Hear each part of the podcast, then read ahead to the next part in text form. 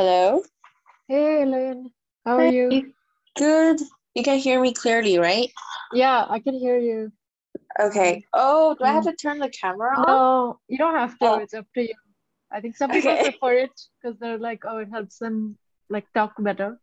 I see, because I am using my phone right now. Somehow the uh, laptop, it doesn't, no so worries. I think the angle might be weird. So I'm just gonna Yeah, that's okay.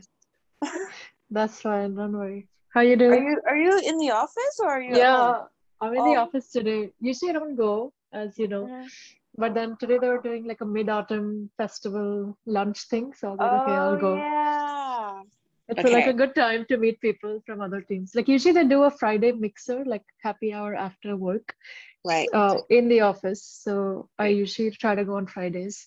Yeah. Um, although I've missed the last few weeks, but then yesterday they said they're gonna do this instead of the happy hour. So I was like, okay. Anyway, I had planned to go today, Okay, worked cool. Did you I mean, it out wasn't, yeah, Yeah. what's up? I mean, it was just No. pizza, so it wasn't like a, I thought it would be like Chinese food or something, but I just ordered a bunch of pizza. But then they brought like these, they brought some lanterns and decorations, so that was nice. That's good. yeah, I think it was just a good way to meet colleagues and stuff, because I was especially for someone like me, but I don't go to the office. So Oh, it's yeah. nice that. Well, I was I was out yesterday and there's uh there's also like some lantern festival at Causeway. Uh, actually no, Victoria Park. Yeah, Victoria Park is the famous one. Every year they have that. Oh, they they have have it every year. Yeah, I need to go maybe tomorrow or on the But weekend sometime. honestly, I thought it was just all right. Yeah. Yeah. It's more of like if you're passing, because that's that's what happened. Like we were passing by, and then I Hmm. said, well, why not check out? And then Yeah. Yeah, I've heard that Wanchai they have some nice ones like along the harbor front and then Central also harbor area they have some and then Fortress Hill, North Point area they have some along the promenade. But yeah, I haven't really been. Kennedy Town as well near the pier they have stuff. yeah, I passed Um, Kennedy Town last week. mm, Um, I was there too early. They haven't started, but mm. I think I'll see the anyhow, Wanchai one today because I have my French class in Wanchai tonight. So just go check out the lanterns. The Lee Tung Avenue, like the really popular ones, I guess. There's also like a park. I, I forgot. It's like some kind of ocean park. I don't know. Uh, I Um, don't they, know. but it's like su- I was checking it. It was su- it's super far from the island. Mm. I know in So Typo they have one. Might be that one. They have like this huge bunny that they've created, bunny installation or something. Well, the one I saw like in the picture is just like a lot of imitations of moon. I don't know. Mm-mm. So I'm not sure if we're talking. Well, I mean, there's there's plenty, but Yeah. cool. Cool. Yeah. right. Do you have any questions or I, I think you heard some of the other podcasts, right? So you have a sense of Yeah. Mhm. Are you guys gonna edit this uh, at all, or more just Uh, we could. So it's usually I just um um so like we cut out the first part. This since it's already recording right? it's like Yeah. a pre-recorded link. We'll cut off this part, and then Yeah. at the end we can cut off whatever we chat after the Okay. thing. Okay. Um, if you need, we can cut out some things in the middle, but usually we don't because it's more of a casual conversation. So it's meant Yeah. to be more I real. figured. Just just Yeah. wanted to check. Um. Yeah. Sure. Cool. Well, please guide the the conver conversation. Okay. All right. Awesome. Okay, hi Elaine. Thanks so much for being here with us at Echo. I'm really glad to have this opportunity to talk to you and find out more about you. So, if you can start by telling us a little bit about yourself and sharing about your journey so far.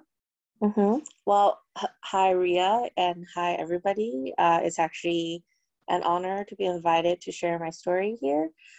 Uh, well, just to begin, um, I am a Chinese Canadian, so I was born in China and my family immigrated to Canada when I was about 10. So basically, I grew up in Canada. And after completing high school, I went to the States for my college um, education. So I finished my education in the States, uh, actually in New York, which was fun. Um, was a very exciting time of my life. And then after graduation, I I moved back to China um, and worked there for a bit, um, where I was in the financial sector for for a while, um, and then sh- shifted to education for for several reasons. Um, first, um, I think uh, it was more about like self exploration for for a bit. Uh, I wanted to try out different areas to see how I like my career to go. Um, and a second part is I always thought about going back to school, and I thought that was a good timing because after a few years, you learn more about yourself, and sometimes you do want to take a break from what you're doing in your life, and then have the opportunity to um, at least learn a bit more. And I think school is a great place for that um, and also to explore uh, more about yourself and meeting new people. Um, so yeah, so I recently completed my master's in the UK, and after graduation, I took a little bit time off, and then now I'm in Hong Kong um, in the investors relations sector uh, at a medical company. So yeah, that's that's like a very brief summary um, of my life so far. That's awesome, Elaine. Wow, that's a lot of different countries you've lived in China, Canada, the US, the UK, and then now in Hong Kong. I'm really impressed yeah. with your yeah. ability to travel and transition between all of these countries. That's really cool. I have to say it's fun, but at the same time, um, it can be confusing to people um, with how you identify your own identity and receiving a lot of different cultural shocks.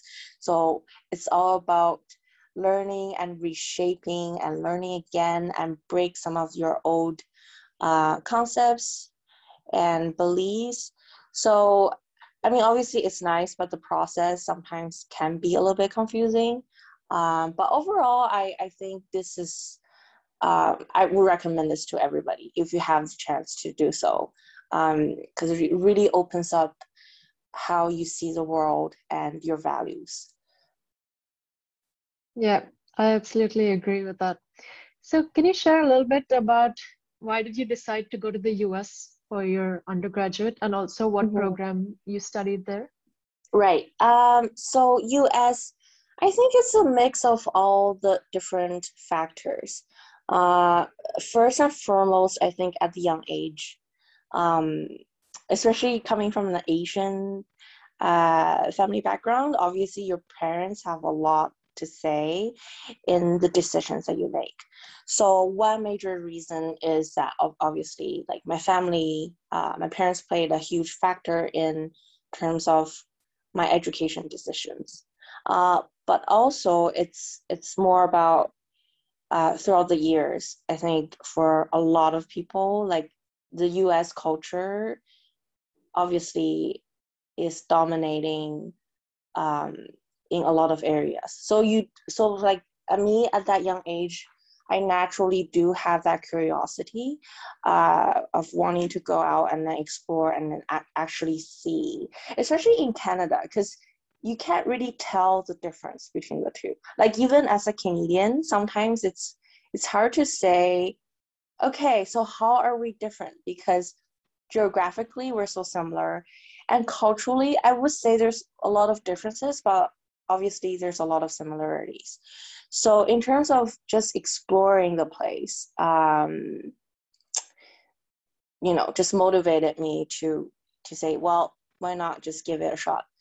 Um, and so what? So uh, for school, I studied media, culture, and communications uh, at NYU. Uh, and part of the reason for choosing that, I think it's more just, uh, I, I, was always a more artsy kid. Um, so I did art, I did music. Um, so, like, media sounded at the time a very good blend of the the art stuff that I was interested. Uh, but actually, I think it turned out to be a lot more different than what I was expecting. Uh, but still, I, I loved I loved uh, what I learned and the training I received. Um, and choosing New York, obviously, there's I, I think for for like a kid, if you're like a teenager, and then you see all these TV shows and then all the portrayals of the the city, like there's a natural curiosity and excitement to see like if you have any chance to go live there at least for um, the four years um, of your life. So yeah. Awesome. And then I'm curious. So after you studied media, culture, and, and communication, how did you make that transition into working in finance? Mm-hmm. Well, this is a um, Okay, uh, well, to start off, I also did a business minor in my college. Um, I think it was during it was during my sophomore year, I believe, where I'm starting to think, okay, all the courses I learned is interesting, but are they practical enough for me to support me to uh, do more because I think I was like lost. So I wanted to say, okay, well, let's choose to learn some other courses in the other fields and see how I would like it. And obviously, that's not the only reason. The other reasons are I did a few internships in the media sector, and I would say it's it's not what I expected. So I was already starting to see what are the other opportunities and um, yeah i think i was more just i want to try out different things. And how i look landed in the finance sector i would say um, even till now um, like networking is very important. So how i got my first job was actually uh, through a friend um, her her parents um, know the company and you know they they liked my resume and liked my background. And yeah so they, I, that's how i got my offer. Um, so obviously you know like it's also not what I, I expected. I, I assume some people they know more of what they're doing but for me my case was more just like try out and, and give it a shot and then see how it goes. Um, which sometimes if people want to be more well planned this is probably not the best approach but for for for me you know it, it worked out so far. Got it. That's really good and I, you brought up a good topic here of networking. So i wanted mm-hmm. to touch on that a bit more and ask you what are some tips you have on getting started and how to network? Right. Um, I would say I'm I'm still pretty lucky because the people like I I happen to know they happen like at a good timing. Uh, have some good referrals that I can reach out to. Um, but I think the the problem with networking is for the the first step is always the most difficult. You know, like having uh, the courage to step out and asking people uh, if there are opportunities. Um, and during the networking process, I would say, you know, do as much as you can, but also mind, be, be aware that how you approach to people is your first impression or perhaps your own branding. So you really need to think about how you want to be perceived in a professional setting. Um, and obviously, uh, this is another little trick that uh, my other friend taught me is uh, perhaps create a chart or a list of all the people that you networked and clicked and make sure that you know once in a while have a catch up with them if they're willing to because um, you never know you never know what pops up because sometimes you know they might not have something good for you at this moment but it doesn't mean in two or three years nothing good will come up again right but you wouldn't know if you haven't maintained that constant con- contract uh, contact with them. Um, and in terms of attitude, I think, at least for me, I like to be as sincere as possible. Um, obviously, especially some of the more experienced seniors, um, they can tell. They can tell like what you want from them, but um, like they understand that part. But you know, like nobody is a fool. So be as sincere as you want and try to offer as much as you can. Um, you know, thinking other people's shoes, and that might help. It, it works sometimes it doesn't. Um, i mean obviously networking is a difficult part um, but it's one of those once you build up um, it gets better. Um, and and use everybody you know. That's the other thing. Sometimes you know like a lot of people spend a lot of effort doing cold call uh, which is good because you obviously you you're expanding your network. But I think a good way to start is to start with the people that you know already. You know, your family members, your friends, um, your friends' friends, your friends' parents. You never know. Um, and sometimes with because you are referred to or you have a direct relationship with them already, you already have a credential that you you don't have to spend as much uh, time and effort in terms of building. So yeah, these are just a little tri- uh, tips, but I think most uh, foremost and most important age is just to get started. And once you get started, you will have your own ways um, and your own methods uh, of how to build up these networks. That's great. Thanks so much for sharing. I agree. I like the idea of um, having a sheet with everybody that you've networked with and then keeping in touch with them once in a while. So I definitely agree that's a very useful tip that you've shared there. So um, I wanted to ask you more about, so once you finished your undergraduate degree in New York and then you moved to China, you said you worked in finance there.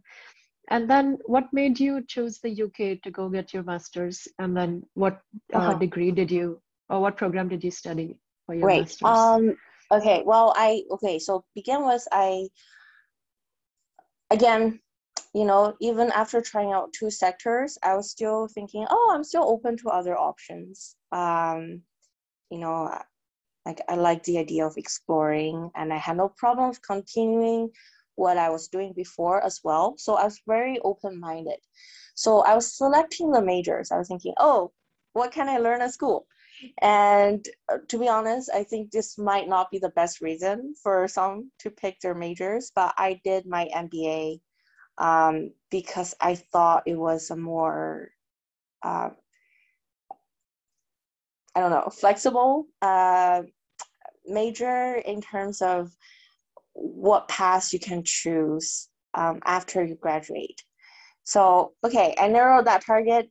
So I'm searching all the MBA programs. Um, you know, I, I was thinking about like within China as well and the US and UK predominantly. Um, the three choices. So I, I attended a lot of the sessions for a lot of the, the schools in all three areas. And uh, for the US, I had uh, the least interest because I have already been there. So for me, if it's studying abroad, maybe I should try something else. But at the same time, obviously the business schools in the states are the best because they practically invented MBAs. Um, and for China, that's because I already built my career there. So I thought it would be good to have a local degree. And um, in fact, you know, one key value of having MBA is your network. So I thought, you know, like it's also good to just get a local degree.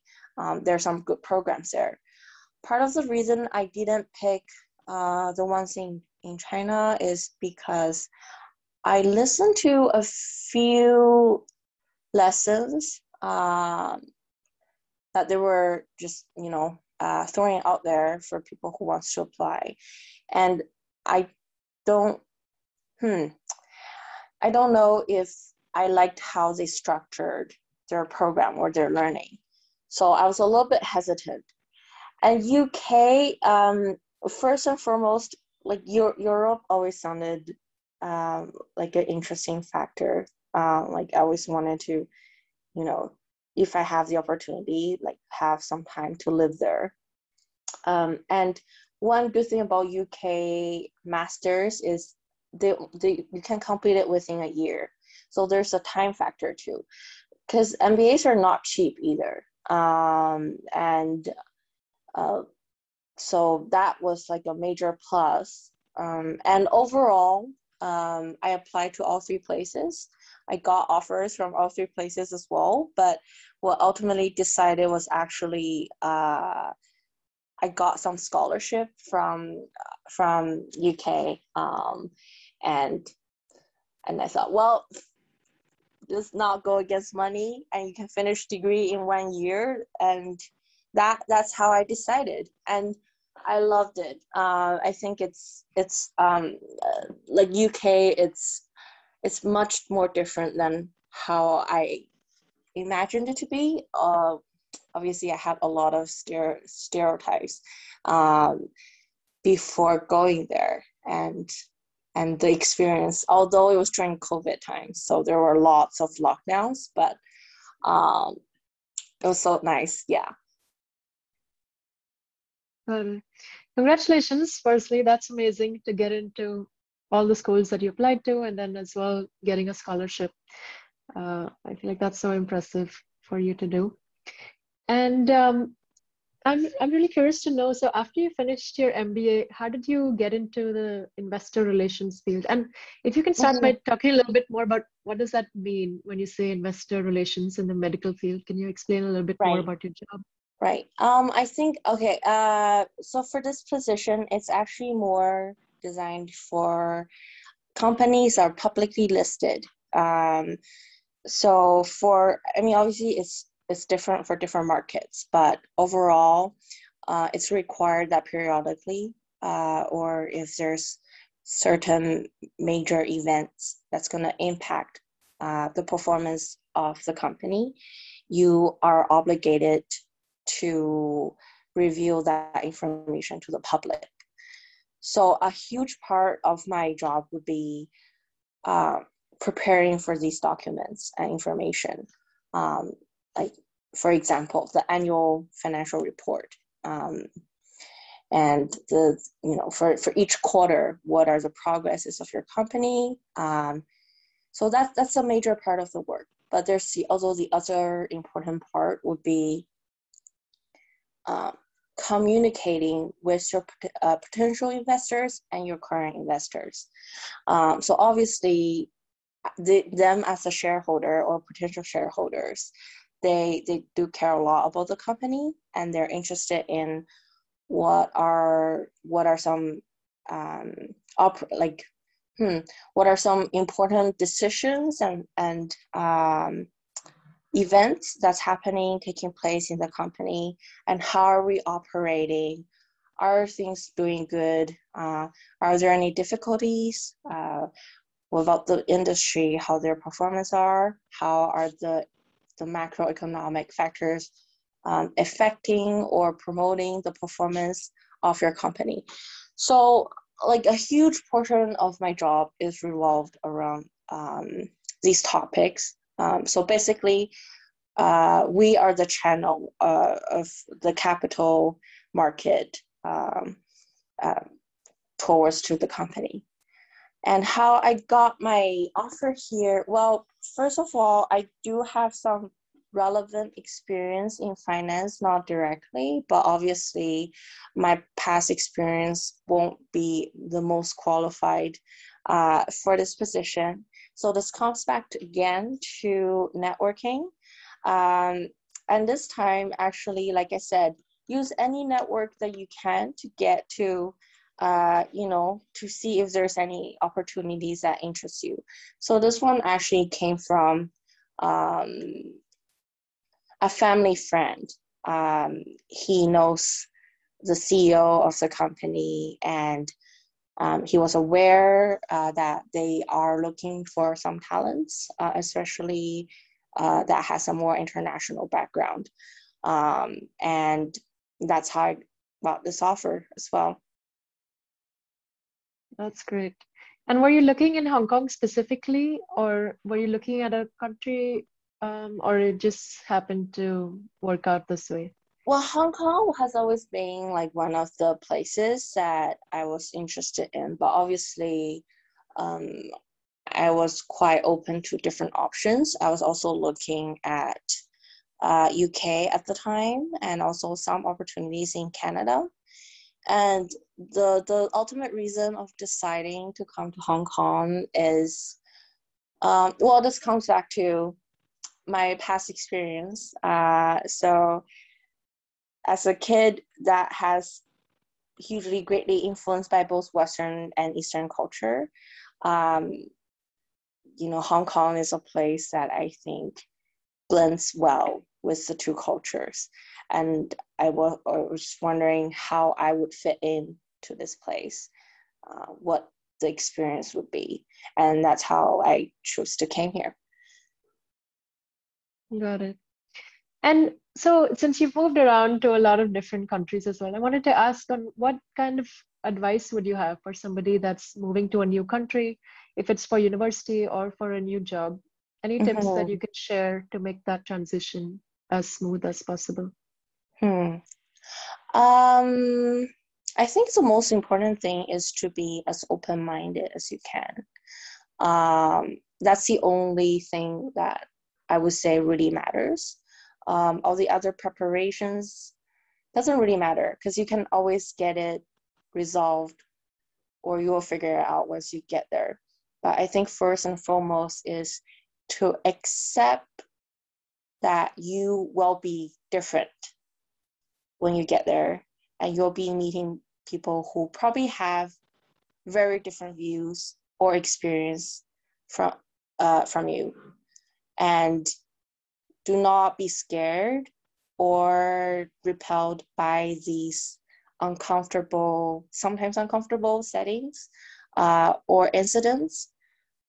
You know, uh, just, yeah, uh, receive these with an open mind and see how they will fit in to your set of perceptions and values because you don't have to accept everything um, it's not about you know changing yourself to fit into the local culture. It's more about taking what you like and see the value and improve yourself for, uh, in that sense.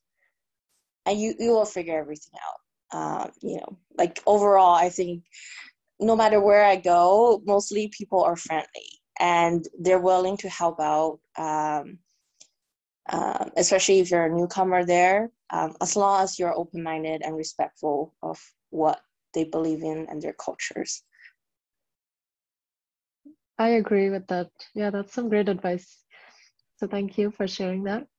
Um, and yeah, we're almost towards the end of today's conversation. So, uh, Elaine, it's been great talking to you, but I just wanted to ask one last question about any life advice that you would want to share with our audience or any motto that you live your own life by? Mm-hmm. Mm-hmm. Well, I wouldn't say, I, I don't know if this would be an advice because I am also still exploring my own possibilities. Um, you know, my career path is not a very straightforward one. I have been jumping around to a lot of different things. Uh, that can be confusing. Sometimes that can be frustrating because you know for those who already know what they're doing they are probably progressing as how they plan to plan it to be.